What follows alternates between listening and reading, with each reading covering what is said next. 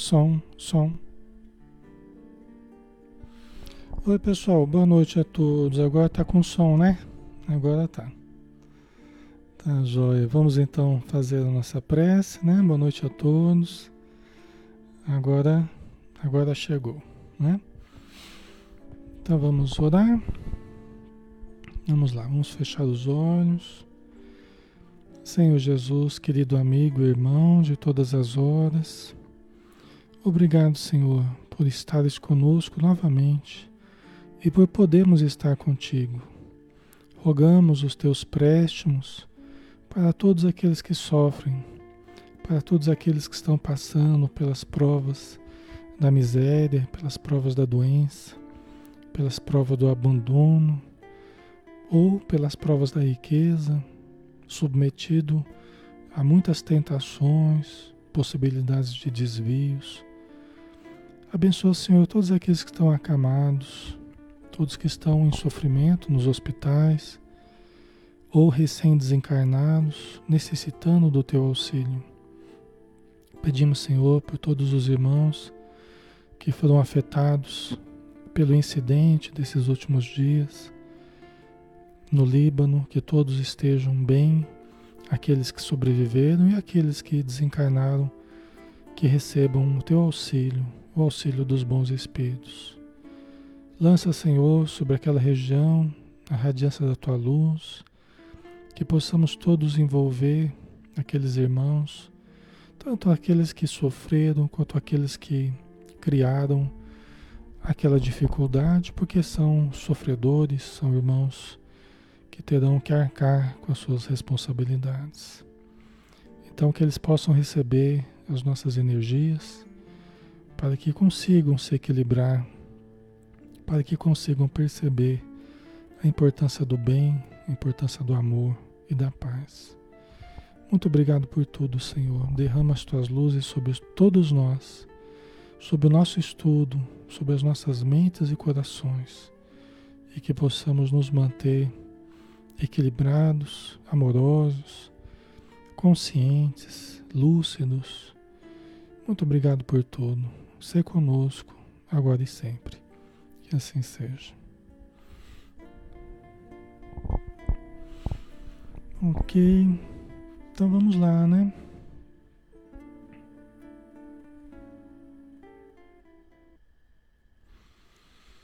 Pessoal, meu som aqui tá no máximo. Né? Tá do jeito que eu faço todo dia, viu? Tá, o som tá no máximo. então não tem jeito de aumentar o som mais, porque meu som já tá aqui. Não é da melhor qualidade, mas é o que nós temos por hoje. Vamos começar então, pessoal. Vamos dar a sequência ao estudo do livro Ser Consciente, né, de Joana de Ângeles, Espírito o Divaldo Franco, médium, né, que recebeu esse conteúdo. Estamos no 27 estudo, né?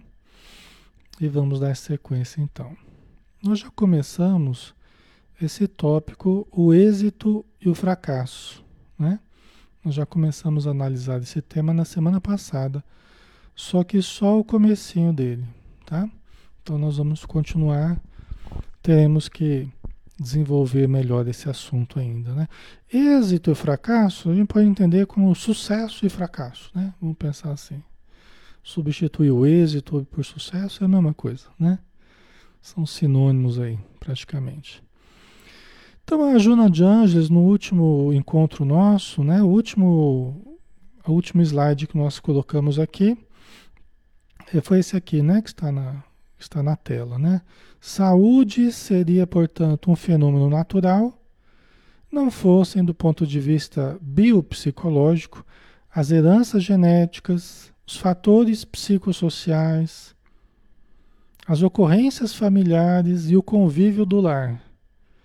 O ser não atravessaria os caminhos difíceis dos distúrbios e doenças perturbadoras. Né? Eu até brinquei com vocês, né? com todo respeito a Jonathan Jones eu até brinquei com vocês que, que se a gente não tivesse vivo, a gente não ficava doente, né? Quer dizer, não fosse a família, não fosse o corpo, a genética, não fosse a sociedade, né? Não tinha problema nenhum, né? Ou seja, né? Mas é, a gente entende o que ela diz porque é o modo como a gente reage a tudo isso. É o modo como a gente lida com as questões físicas, biopsicológicas, né? psicossociais, econômicas e tudo isso. Tá? Então, mas dizendo que no, inter, no entrejogo né? Nosso com a nossa vida, com esses vários fatores, a gente acaba frequentemente adoecendo. Seja por uma questão kármica, seja por conteúdos nossos de outras existências que se refletem hoje no nosso corpo físico, né? seja por questões da própria vida atual, em que nós descuidamos de hábitos, descuidamos das nossas emoções, né? descuidamos do nosso relacionamento e isso acaba se convertendo em fatores de desequilíbrio para nós, né? Como a gente já conversou. Ok. A Karina, né? Se não fosse a encarnação, a gente não ficava doente, né, Karina? ai, ai. Tá certo. Mais ou menos isso. Vocês já viram algum morto doente? Né? E do que tem, né? E do pior que tem. A gente fala assim, mas o pior que tem. Né? A gente conversa sempre com pessoas que, que já estão desencarnadas, mas continuam doentes, né? É. Né? Você vê que nem a morte, né? Muitas vezes, se a pessoa não se preparou para a morte, se ela não se estruturou, muitas vezes a pessoa continua continua com sintomas que fizeram a pessoa desencarnar. A gente até viu isso no livro Trilhas da Libertação, né? É, o Espírito comentava a respeito disso e tal. Ok. Então vamos lá. Mas eu preciso melhorar o som mesmo, tá, pessoal? Devagarzinho eu ajeito aqui. Com o tempo vai ficar melhor aí para vocês, tá?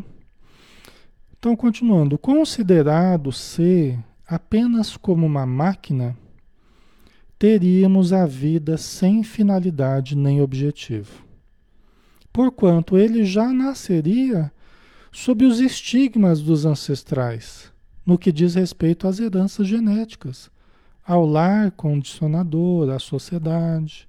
Né? Então, essa, essa é a hipótese materialista, né? Essa é a hipótese materialista. Entende nós, o nosso corpo, a nossa vida, como é uma máquina, né? produzida aleatoriamente, não tem nenhuma, nenhuma, nenhuma causa profunda a não ser as heranças genéticas. Se eu tive sorte de herdar um, um, um conteúdo genético bom do meu pai, da minha mãe ou da minha população genética, foi pura sorte. Foi uma coisa aleatória, casual, foi sorte mesmo, né? Nesse caso, a pessoa acha que existe a sorte. E se eu não herdei uma boa genética, foi azar. Foi puro azar. Essa é a hipótese da nossa ciência hoje, infelizmente, né? Mas essa é a realidade, pessoal. Toda a nossa ciência materialista, na sua maior parte, cientistas, né? Na maioria materialistas, eles partem desse princípio, desse referencial. Entendeu? Todos os estudos em genética e medicina, eles partem disso, né? Que se você teve sorte, você tem uma boa genética. Se não teve... Se você teve sorte, você nasceu num bom lar. Se você não teve, você nasceu num lar muito complicado, muito difícil. Se você teve sorte, você nasceu num bom contexto social, socioeconômico, né? Se você teve azar, você nasceu num contexto socioeconômico bem difícil, bem complicado. Tá? Né? Então, todos os estudos que partem do materialismo, todos os estudos, a pessoa pode ser muito inteligente, as faculdades, PhD, não sei o quê, mas todos os estudos que são realizados nas faculdades do ponto de vista materialista, eles seguem esse referencial, pessoal. Você não pode esperar nada além disso. Tá? É o homem-máquina. É, e outra, não tem espírito não, viu? Não tem espírito, não tem alma.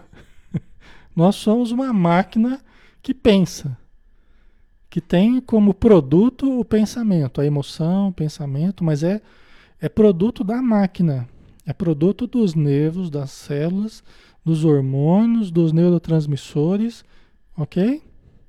Vocês estão entendendo qual que é o problema que a gente vive hoje? Qual que é o problema da nossa saúde hoje, né? Qual que é o problema da nossa sociedade? Como é difícil? Lembra que eu falava que se nós mudássemos o modo de pensar do mundo, a vida, o corpo, o trabalho, o amor, as relações, né? se nós mudássemos o modo de pensar tudo isso, nosso planeta virava um paraíso. Né? Não obstante, a nossa realidade ainda é essa. Né? Não obstante nós estarmos aqui. Oi, pessoal. Acho que não travou, não. Travou aí? Oi? Travou aí? Eu estou vendo normalmente aqui. É? Que estranho, né? Porque eu estou vendo a imagem aqui normalmente no, no celular aqui. Eu vou acompanhando, né? Pelo celular, né? E tá normal aqui. Tá normal, né? É. Deve ter sido uma determinada região, tá? Deve ter sido uma determinada região, né? Que deve ter tido um problema de conexão aí, né? Tá. Ok.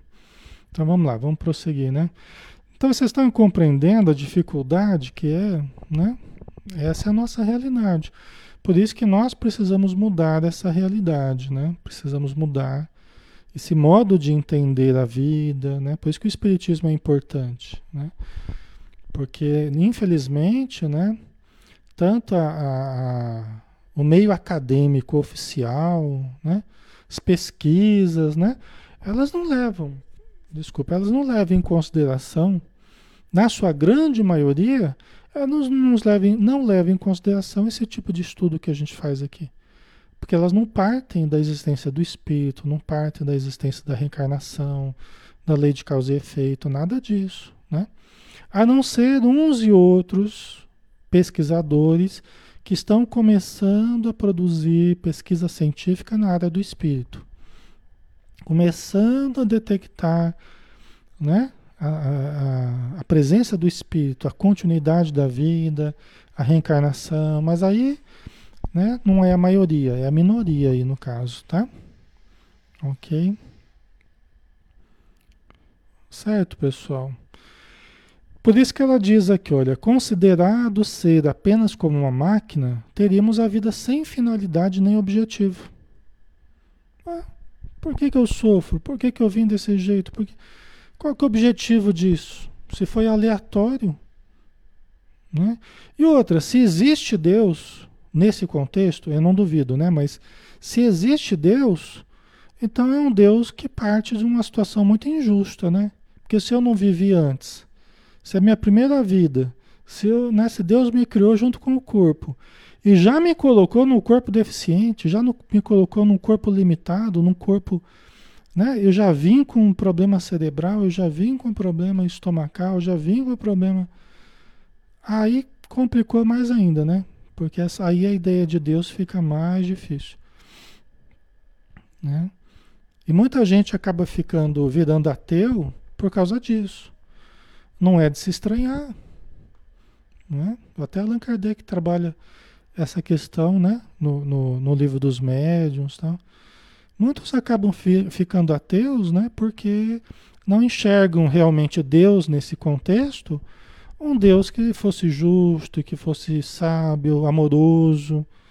Né? Se a pessoa olha para a vida dela, olha para a casa dela, olha para o entorno e vê tanta complicação, tanta dificuldade, a pessoa já começa já negando a existência de Deus. Né? Coisa que dentro da doutrina espírita a gente não precisa fazer. Né? A gente consegue compreender a perfeição divina e a perfeição das leis divinas expressas né, na nossa vida de muitas formas diferentes, né? Através da reencarnação, que explica o porquê que eu vim com determinadas dificuldades, a lei de causa e efeito, né? Ah, por que, que eu nasci em determinado contexto, porque eu estou tendo que passar por, por certos problemas mais ou menos graves, não é? Aí começa a fazer sentido. E qual que é a finalidade da existência? Né? Reconstruir a nossa vida dos erros que a gente cometeu, aperfeiçoar o nosso ser, não somente para essa vida, mas para as próximas que virão. Aí, opa, aí já muda de figura. Aí já muda tudo de figura. Aí já começa a entender melhor a dor, o sofrimento, né? as provações, as dificuldades de relacionamento, né? No, dentro do próprio lar, né? Então isso aí já começa a fazer sentido. Aí eu já entendo, caramba, né? O meu lugar na vida, o meu lugar na minha família, no meu contexto, que pode ser um contexto difícil. Eu estou aqui para me ajudar e para ajudar os que estão em torno. Né? Eu tenho ferramentas nas minhas mãos para ajudar as pessoas que estão ao meu redor. Né? Então aí começa. A Silvana Portes colocou, mas ninguém contesta quando vem com vida boa. É verdade. É verdade, Silvana. Aí você falou bem. E é por isso, e é por isso que muitos que estão, não todos, mas muitos que ficam na vida boa, acabam não se interessando pelas buscas mais profundas. E aí que está o grande perigo que eu estava falando até na oração, né? A grande tentação que é quando a gente tem uma vida muito boa, né? tudo muito bom, é aí que está o grande perigo, né? Porque a gente não tem motivação para buscar as respostas, porque a gente não precisa de respostas, né? Entre aspas, a gente precisa sim, mas a gente acha que não precisa, né? Por isso, por isso que Jesus falou: Eu vim para os doentes, não vim para os sãos. Vim para aqueles que estão se sentindo doentes ou prejudicados ou de alguma forma estão sofrendo, né? Ok? Porque aqueles que estão com uma vida muito boa, eles não estão preocupados comigo. Jesus, né? No caso, né? Eles não estão preocupados comigo. Eles têm coisa mais importante para fazer. Por enquanto. Aí quando a dor bate a porta, aí a pessoa busca. Né? É assim que acontece. Sempre foi assim. Sempre foi assim. Jesus sabia disso já, né? Na sua sabedoria imensa, né?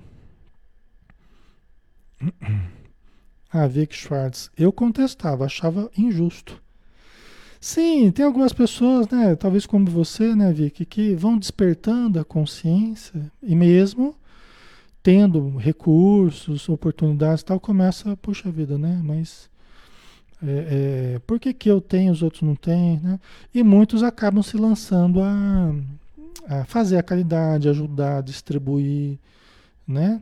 Auxiliar os outros, tal, tá? o que é muito legal, muito importante, né? Mas, que nem você, né, Vic, você achava injusto, né? Achava injusto, né?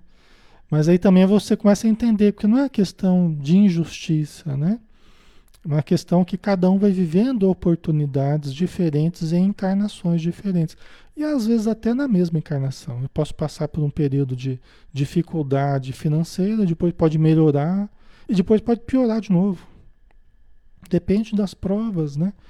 E também depende um pouco da gente, né? Muito da gente, né? Da gente saber aproveitar oportunidades e saber né, desenvolver projetos e tem uma série de coisas aí que são importantes, né? Então essas dificuldades elas têm a sua função, né? Agora, se a gente não acredita em nada disso, se recusa a acreditar, se recusa até a refletir sobre isso, e acha que não, é só uma questão genética, é só uma questão é, por acaso que vim parar nessa família, tal, eu não pedi para estar aqui, né? Aquelas histórias, né? Só que não é assim não, né? A gente nasce nos contextos que a gente precisa, né? Ok?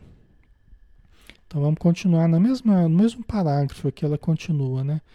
No caso das distonias, como é que fica? As anormalidades, que a pessoa já nasce, uma má formação. Ah, isso é problema genético, Alexandre. Tá, eu sei que é um problema genético. A ciência explica o porquê que aconteceu geneticamente. Mas por que, que aquela pessoa teve que passar por isso, aí já não explica. Por que, que foi você e não o outro? Ah, porque eu era o espermatozoide que conseguiu chegar na frente dos outros. né? A pessoa vai querer explicar através de explicações materialistas, não continua, continua não explicando nada, né? E também não é assim que funciona. Que você, um monte de espírito, né? É, um monte de pessoas que são cada um um espermatozoide que está correndo para chegar na frente. Não é assim.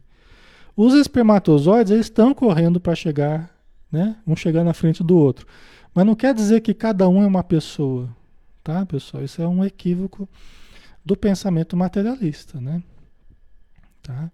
O espírito que vai reencarnar, ele vai usar o material genético, né? Que daquele espermatozoide, daquele óvulo, tal, né?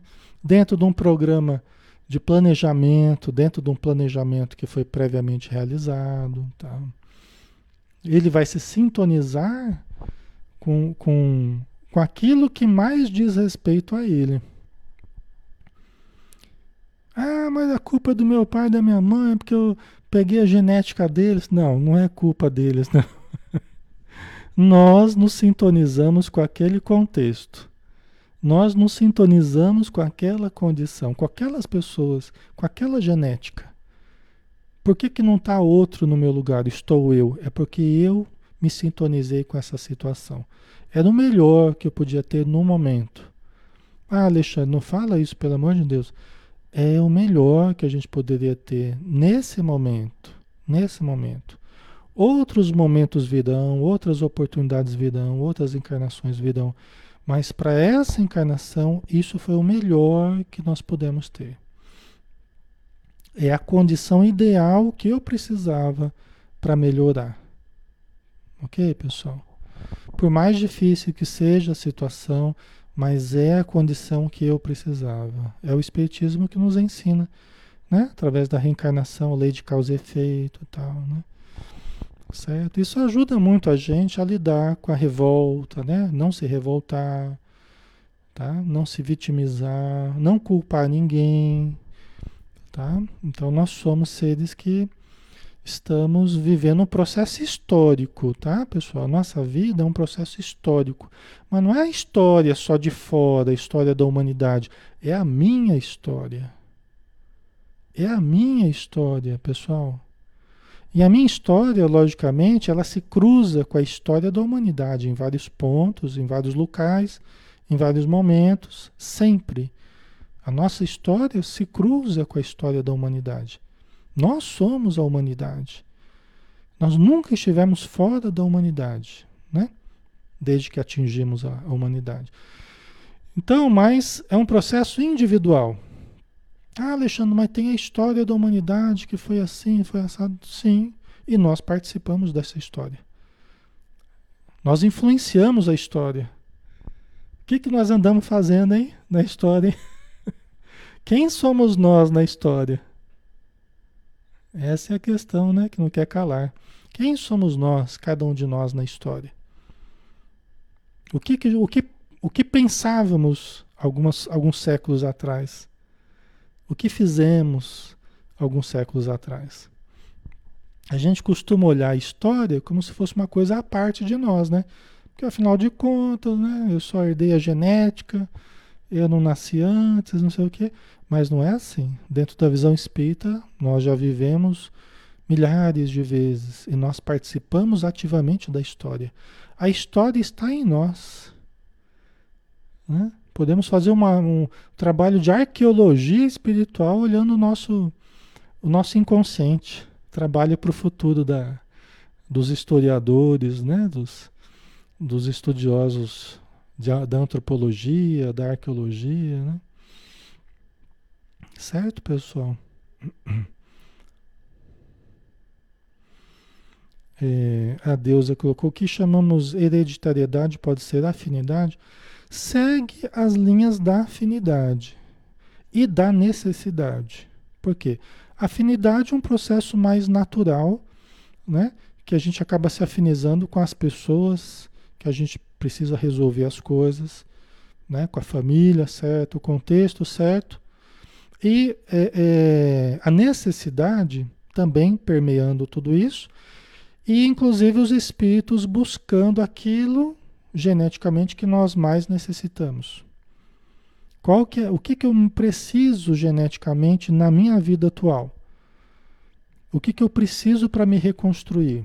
Ah, na existência passada eu esfaquei no coração o meu irmão por causa de uma pessoa, por uma traição, sei lá, vamos supor.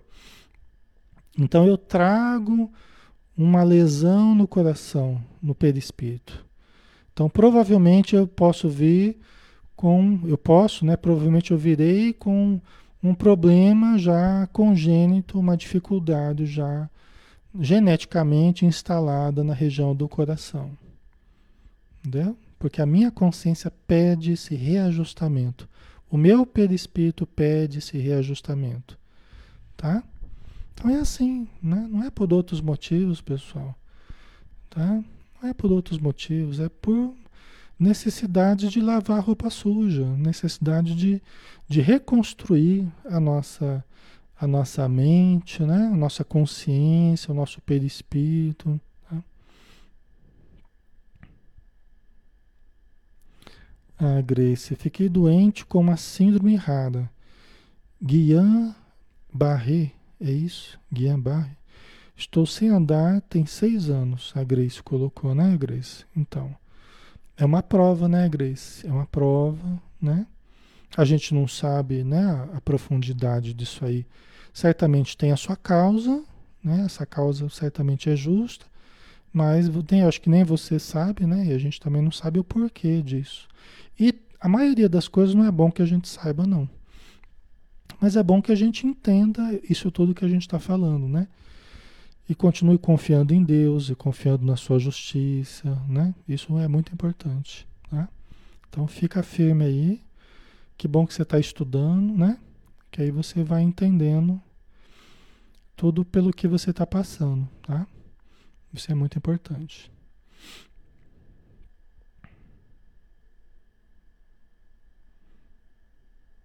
A Magali colocou: Meu primeiro filho, há 50 anos, quase nasceu com microcefalia.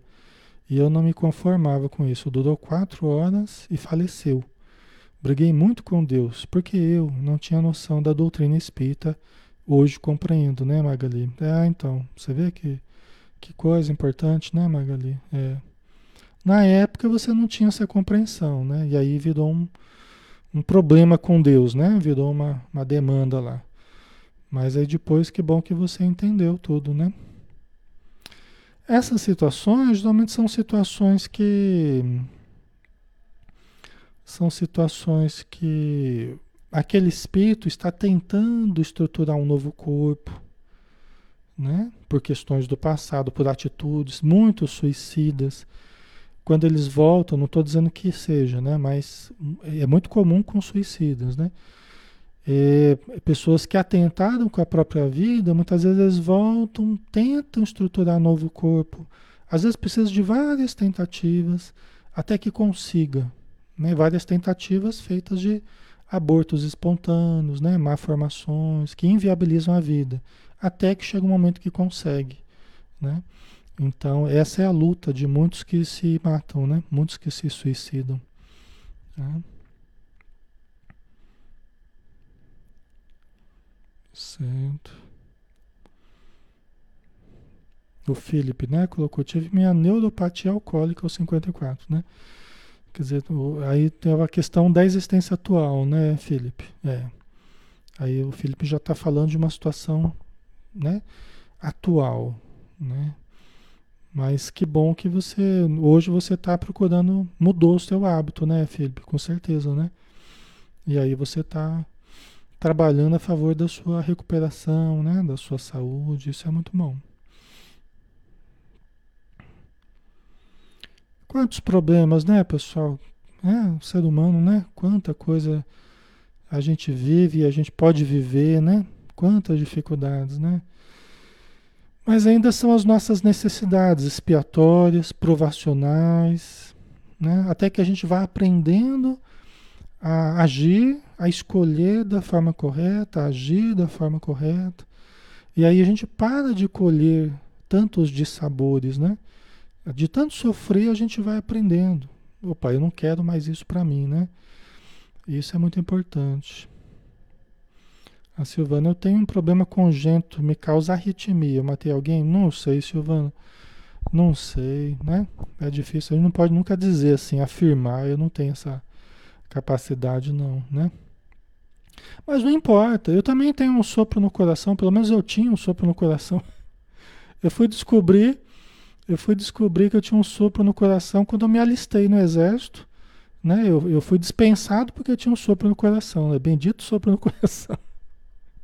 Não me causava nada, né? Mas lá o pessoal detectou que tinha. Aí fui fazer exame e tal. Fui fazer exame e, e através de um auxílio, né? Que eu tive com, com um médium de cura, né? Que eu nem nem estava preocupado com isso, estava ajudando ali num trabalho voltado à, à cura. Aí eu falei, Alexandre, você não vai passar pelo médium, aquela história, né? Tá acabando já, ainda tinha eu falei, o que, que eu vou passar, né? Eu nem sabia o que falar para ele, então.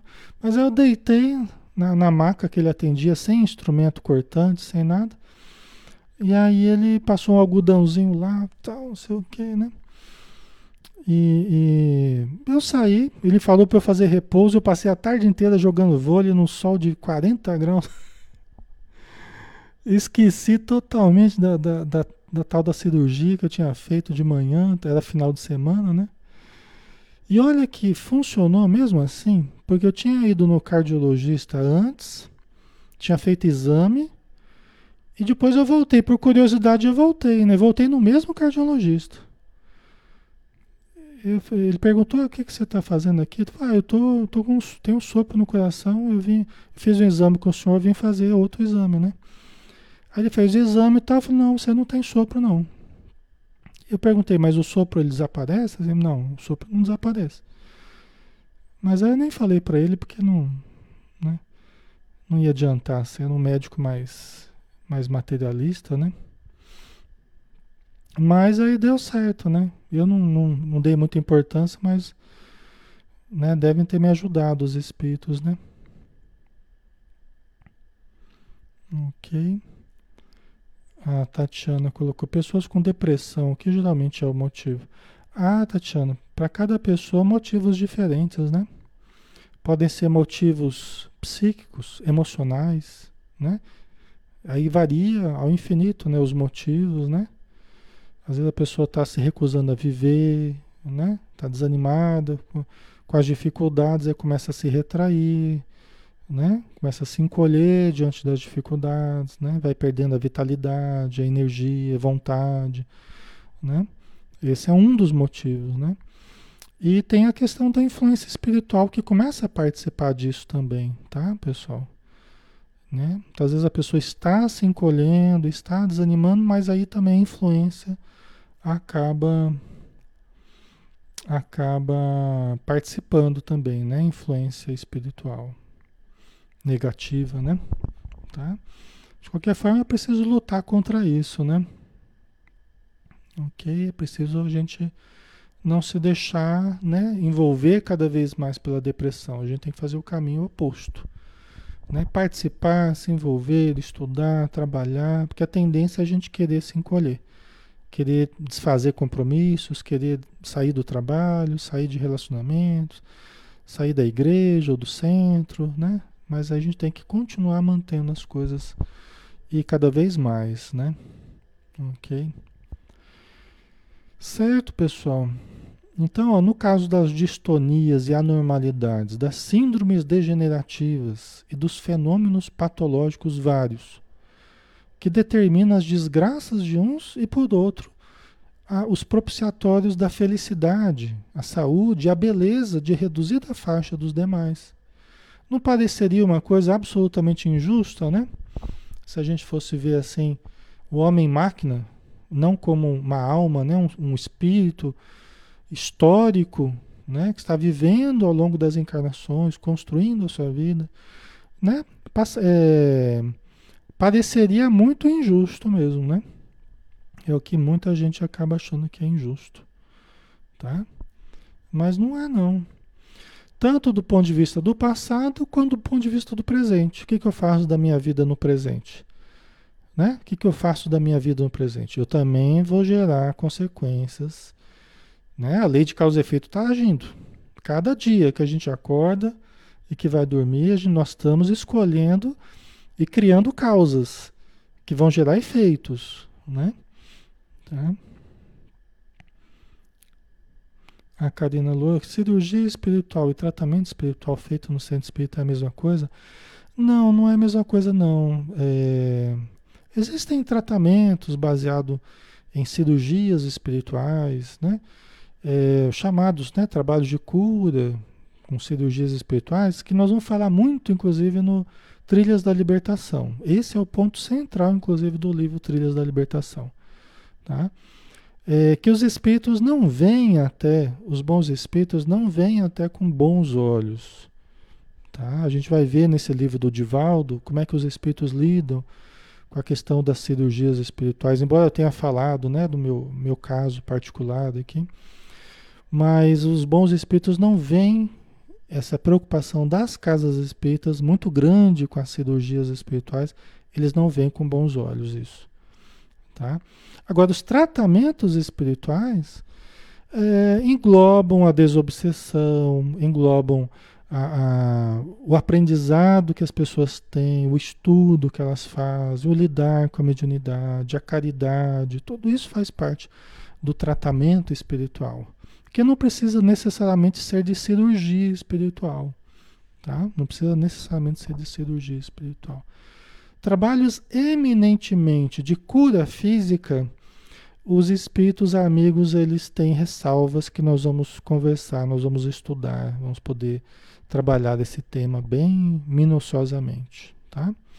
Mas eles têm um pé atrás com trabalhos eminentemente de, de cura, de cura física, né? Até porque eles compreendem que a cura mais importante é a cura espiritual, e mesmo Jesus, curando as pessoas, ele o fazia com propósitos mais profundos e numa perspectiva educativa.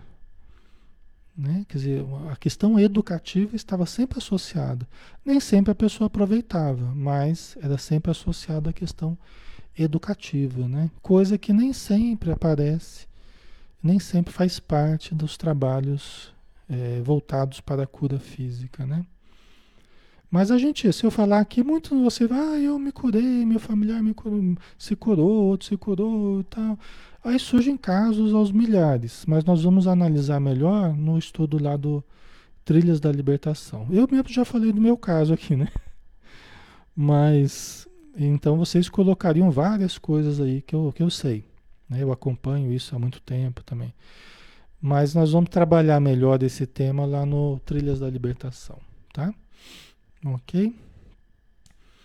Então vamos lá, né, pessoal? Então, continuando com a Joana de Ângeles aqui, aí ela diz, né, sem dúvida, tal colocação falha pela ausência de uma sustentação lógica, considerando todas as ocorrências como procedentes do acaso fatalista e absurdo, né?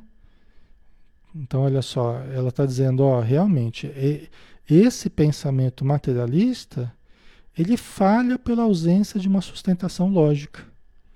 Qual que é a lógica? Né? Deu vir com problema e outro vem são. Qual é a lógica? Né? Deu nascer numa família com muitos, muitas dificuldades e outro está nascendo uma família harmônica, né? Qual é a lógica implícita nisso? Dentro do materialismo, nós não vamos ver nenhuma lógica.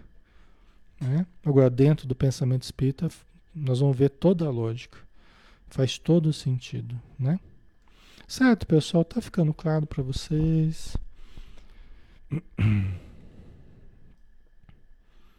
ok. Mas socorro, você também deve ter tido merecimento para ser curado do sopro, hein, Alexandre? Eu não sei.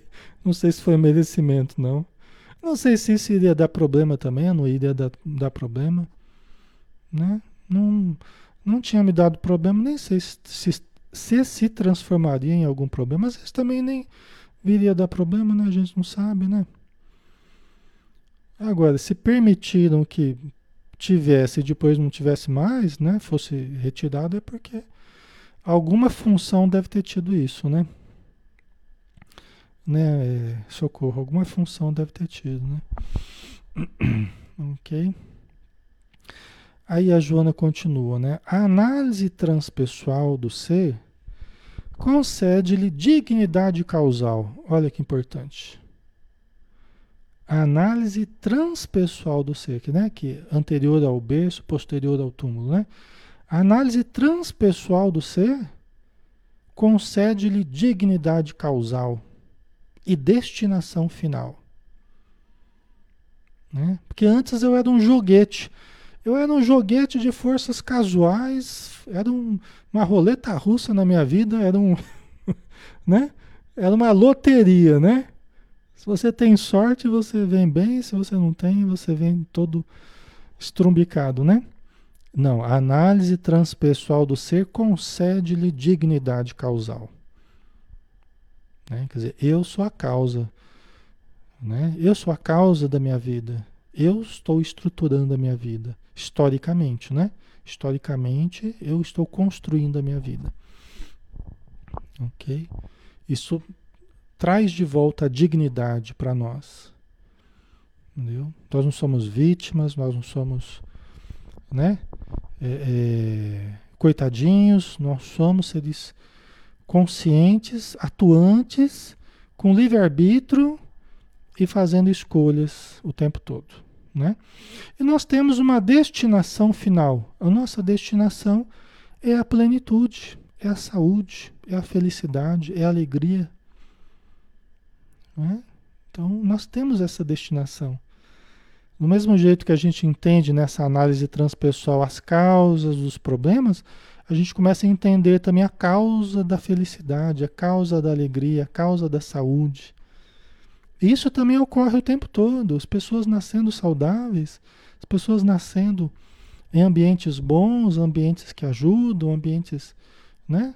É, conseguindo estruturar uma vida harmoniosa. Por quê? Porque também, historicamente, também foram construindo isso, construindo relações, de simpatia, construindo valores internos ao longo das encarnações, que hoje se convertem em bênçãos que jorram sobre nós, resultado do que já andamos semeando, né? de amor, de auxílio.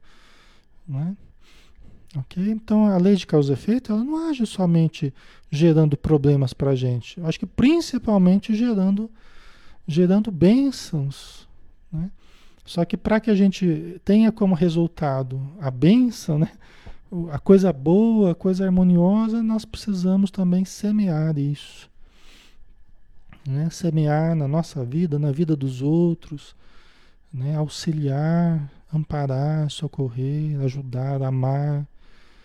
Né? E aí a gente começa a receber tudo isso da vida também como uma coisa natural, né? como um ciclo natural de causas e efeitos. Tá?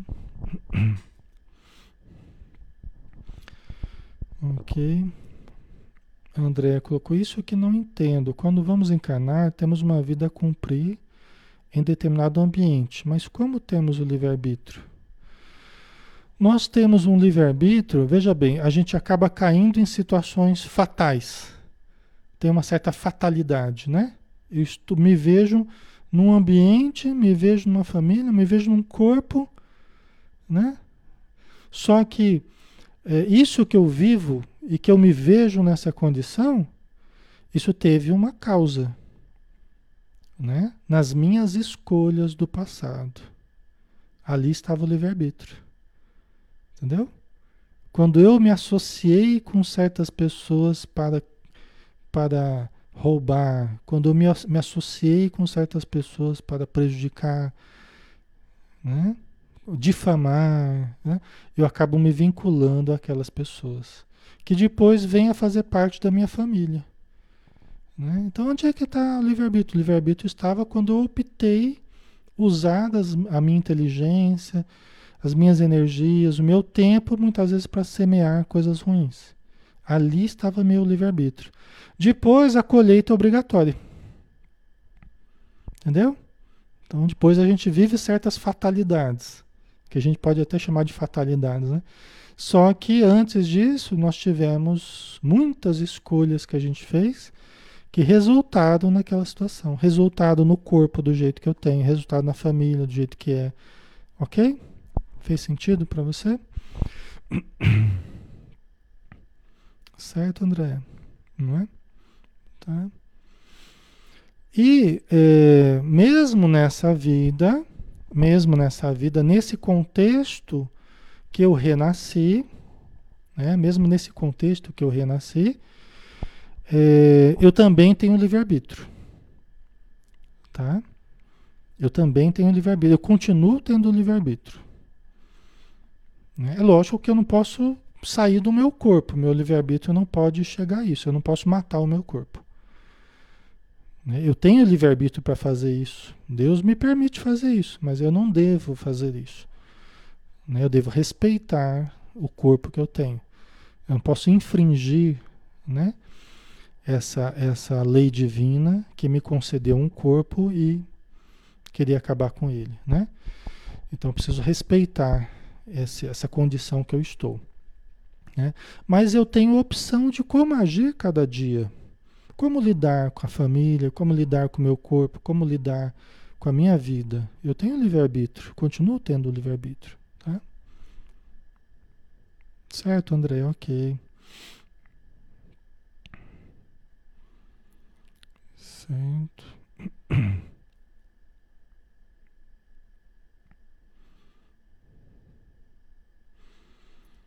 A Maria Lígia, podemos falar da vinda das crianças índigo, é real? É, Maria Lígia, é real, é real assim, enquanto é, essas rotulagens é sempre um pouco preocupante, né? Mas nós sabemos que estão é, vindo espíritos de uma condição muito diferente para melhor e estão vindo espíritos de uma condição muito inferior Tá? Então, tem espíritos de uma condição muito elevada renascendo e tem espíritos de uma condição muito difícil renascendo, pessoal, tendo uma última oportunidade. Isso é fato, tá? Essa história de, ah, não tem mais espírito renascendo aqui, espírito atrasado renascendo é conversa fiada. tem muito espírito atrasado renascendo. Tá? Tem certos espíritos que não reencarnam mais aqui, tem. Mas tem muitos ainda, muito necessitados que estão reencarnando. Então o que, que acontece? Né? Quando surgiu essa questão de crenças índico, tal, crenças cristal, não sei o quê, qualquer coisa diferente que os pais é, percebiam na atenção do filho, no modo de falar do filho, tudo é porque meu filho é crença índigo ou crença cristal. Isso, eu vi casos, eu vi crianças crescerem nessa perspectiva, né? Até que os pais não aguentavam mais, porque o filho demonstrando tendências para criminalidade, para agressividade, foi caindo a ficha que não se tratava de criança índico. Né? Então, muitos problemas foram tidos à conta de, ah, meu filho é acima da média, né? um, é um super espírito, um super evoluído, por isso que ele não está se adaptando a vida no planeta, por isso que não está se adaptando à família, às regras. Só que o espírito mais evoluído, ele não vai ser inferior a gente, né? O espírito mais evoluído não vai ser inferior, a, mesmo criança. A gente vê crianças realmente evoluídas, a gente vê espíritos, né? Que demonstram uma, uma capacidade muito diferenciada, né? De compreender, de amar, de lidar com várias coisas, né? Só que o pessoal fez uma mistura muito grande aí.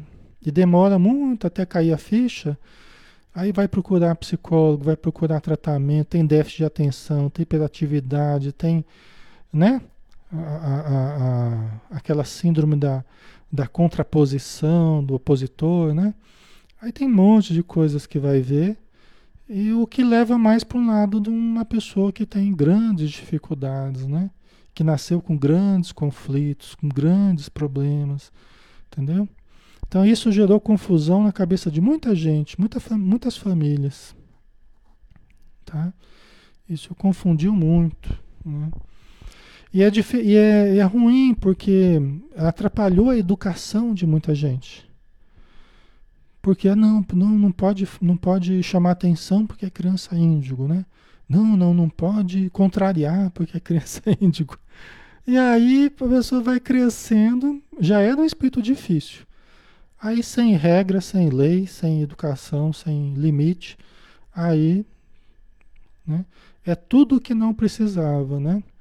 Porque precisava às vezes de um pulso firme, precisava de pais conscientes, equilibrados, até na energia, né? Para que aquele espírito começasse a ter alguma disciplina e tal, e acaba não tendo isso, né? Certo? Então isso gerou um certo problema aí, né? Por isso que não, a gente não deve partir muito dessa coisa, sabe? Deve partir assim. É espírito elevado? Vai ter que ser educado do mesmo jeito. É espírito atrasado? Tem que ser educado. Né? Então as dificuldades vão aparecendo tanto para um lado quanto para o outro, mas não importa. Né? Conforme a realidade for se apresentando, vamos, vamos ajudando. Né? É que às vezes os pais, é, às vezes pais mais pusilânimes, né? mais inseguros, né? na verdade usaram isso para justificar a sua pusilanimidade, para justificar a sua insegurança ao educar. Então, ao invés de chamar atenção, ao invés de, né, de colocar certos limites tal. Não, não, não pode porque é criança índigo, né? E aí gerou um problema muito grande. Certo. Muito bem, né? ok. Então, a análise transpessoal do ser concede-lhe dignidade causal e destinação final mediante a travessia do percurso que lhe cumpre trilhar, gerando os meios felicitadores ou desditosos, que são efeitos das suas realizações precedentes, né? Então, essa essa nossa existência, né? Nosso contexto, numa análise transpessoal, a gente entende os fatores felicitadores ou os desditosos, né?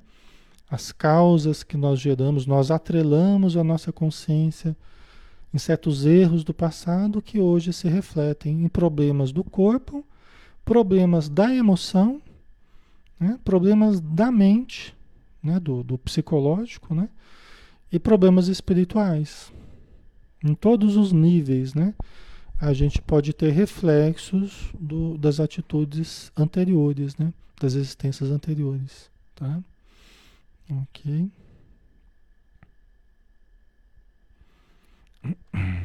Certo. Passo a passo desenvolvem-se os atributos da personalidade, ampliando-se os conteúdos da individualidade e aprimoram-se as aptidões latentes que são o germe da presença divina em todos. Né?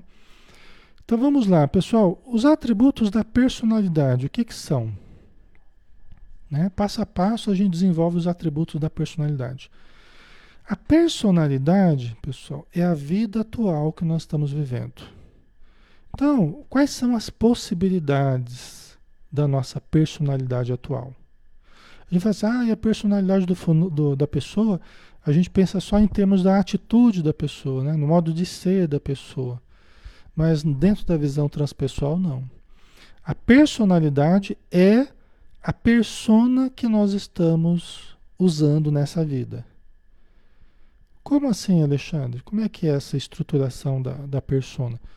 Veja bem, qual é a minha personalidade atual? Meu nome é Alexandre, né? Nasci em 1970, sou filho de fulano cicrano, né? Meu pai Joaquim, minha mãe Célia.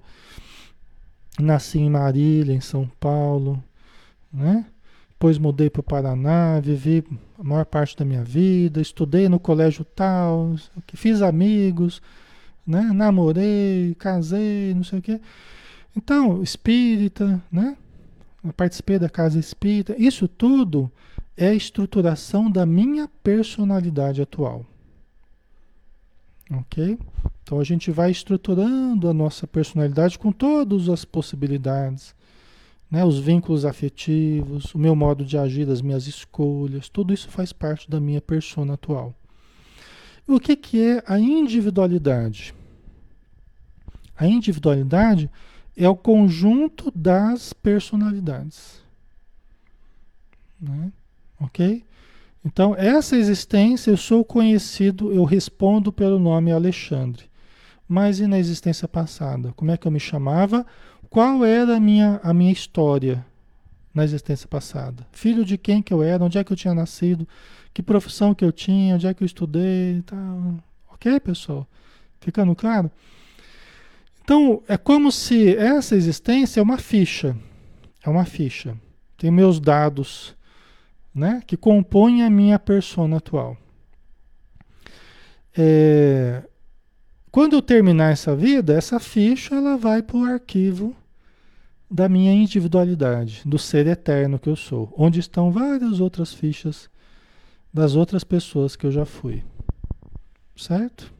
Ok, pessoal?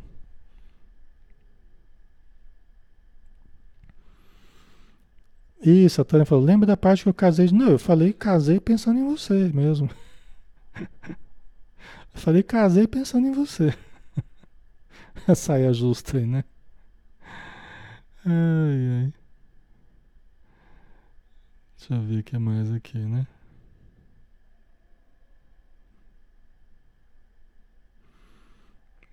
Deixa eu ver aqui. Certo, pessoal? Ficou claro? Né? Essa é a nossa persona atual. O quanto nós vamos aprender, nós estamos desenvolvendo os atributos da nossa persona atual, da nossa personalidade atual. O quanto nós estamos retirando de conhecimento, o quanto nós estamos extraindo de conhecimento, de vivências, aprendizados e vamos jogar para o arquivo da individualidade eterna. O quanto? Aí é particular de cada um, né? O quanto cada um está vivendo, aprendendo, retendo, né? As coisas boas que depois vão, vão fazer parte do arquivo nosso, né? Ok? É como se fosse um, um LP, né? É como se um LP do, do disco de vinil, né? Cada faixa é uma encarnação, né? Nós estamos gravando a atual, a faixa atual. Nós estamos gravando a faixa atual. Né? Tá? Ainda está gravando, hein? Nós ainda, ainda está, está em jogo. Né? As, as cartas ainda estão nas nossas mãos. As escolhas ainda estão sendo feitas. Né? O dia a dia ainda está ocorrendo. Nós ainda estamos gravando. Né? O que nós vamos depois jogar também para o arquivão. Certo? Com todas as causas que no futuro gerarão efeitos também, né? Certo? Certo, pessoal. Uhum. A Jacira colocou os autistas. O que você tem a dizer? Os autistas na sua grande maioria, né, pelo que a gente entende, são espíritos é, muito devedores do passado que vêm com limitações grandes. Né? Em casa nós temos, né? Meu filhinho mais novo tem autismo. Tá? Então, junto com a Tânia, né? Então, é, é são espíritos que vêm com muito comprometimento. Então, eles vêm com certas limitações porque no momento é o melhor para eles, tá? E para a família, né? Para o contexto que ele necessita, tá? Então, na, na maioria dos casos é assim, tá? Certo, pessoal? Já estamos na hora, né?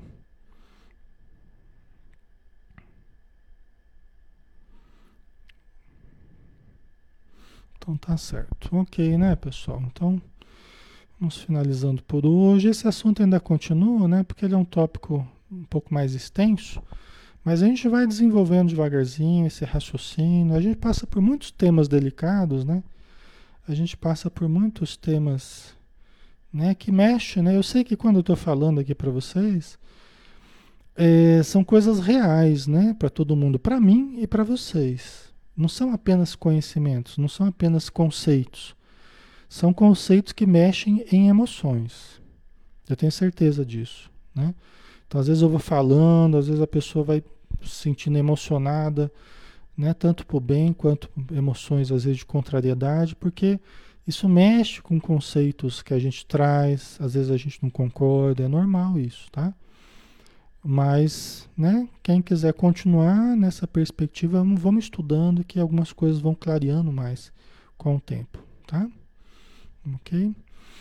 Então vamos fazer a nossa prece, né? Agradecendo novamente a Jesus, agradecendo aos bons espíritos, ao nosso espírito protetor que sempre está conosco, nos, nos orientando, nos induzindo ao melhor e nós devemos nos aproximar do nosso espírito protetor, devemos nos abrir dessa influência benéfica para que estejamos inspirados da melhor forma possível em cada escolha, em cada atitude, em cada palavra. Obrigado, Senhor Jesus, por este ser que o Senhor nos permitiu ter como companhia constante ao nosso lado nosso Espírito protetor que nos ama, que nos auxilia há muito tempo, desde antes dessa presente encarnação. Então, a Ele a nossa gratidão, ou a ela, a nossa gratidão por nos ajudar tanto, por nos amparar, por nos socorrer tantas e tantas vezes. E que possamos retribuir todo esse carinho, esse afeto, esse auxílio através da mudança verdadeira porque é o que ele deseja para nós. É para o que ele trabalha durante toda uma vida junto conosco. Então, que nós tenhamos essa condição de realmente nos melhorar para justificar até a sua presença conosco. Obrigado por tudo, Senhor. Dispensa-nos na tua paz, hoje e sempre. Que assim seja. Ok, pessoal. Obrigado, tá? Obrigado por tudo aí. Que Jesus abençoe a todos. Né? E vamos nos despedir colocando uma musiquinha aqui, né? Pra gente despedir num clima bem gostoso, né?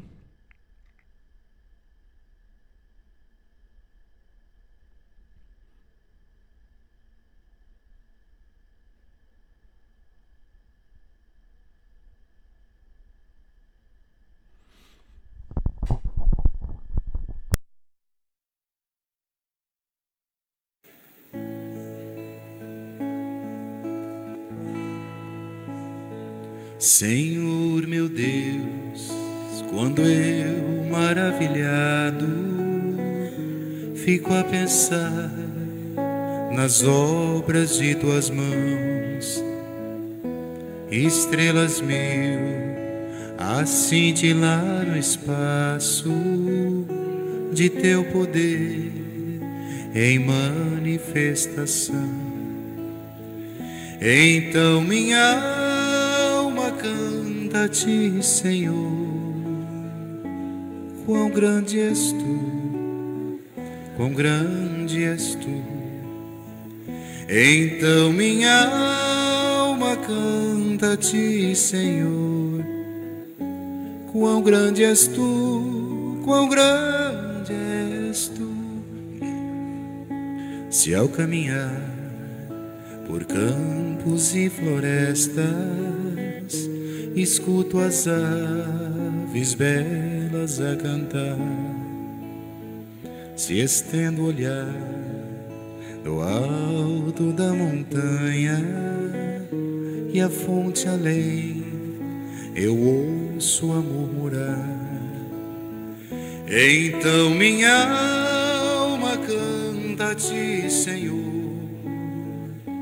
quão grande és tu grande tu. Então minha alma canta a ti, Senhor.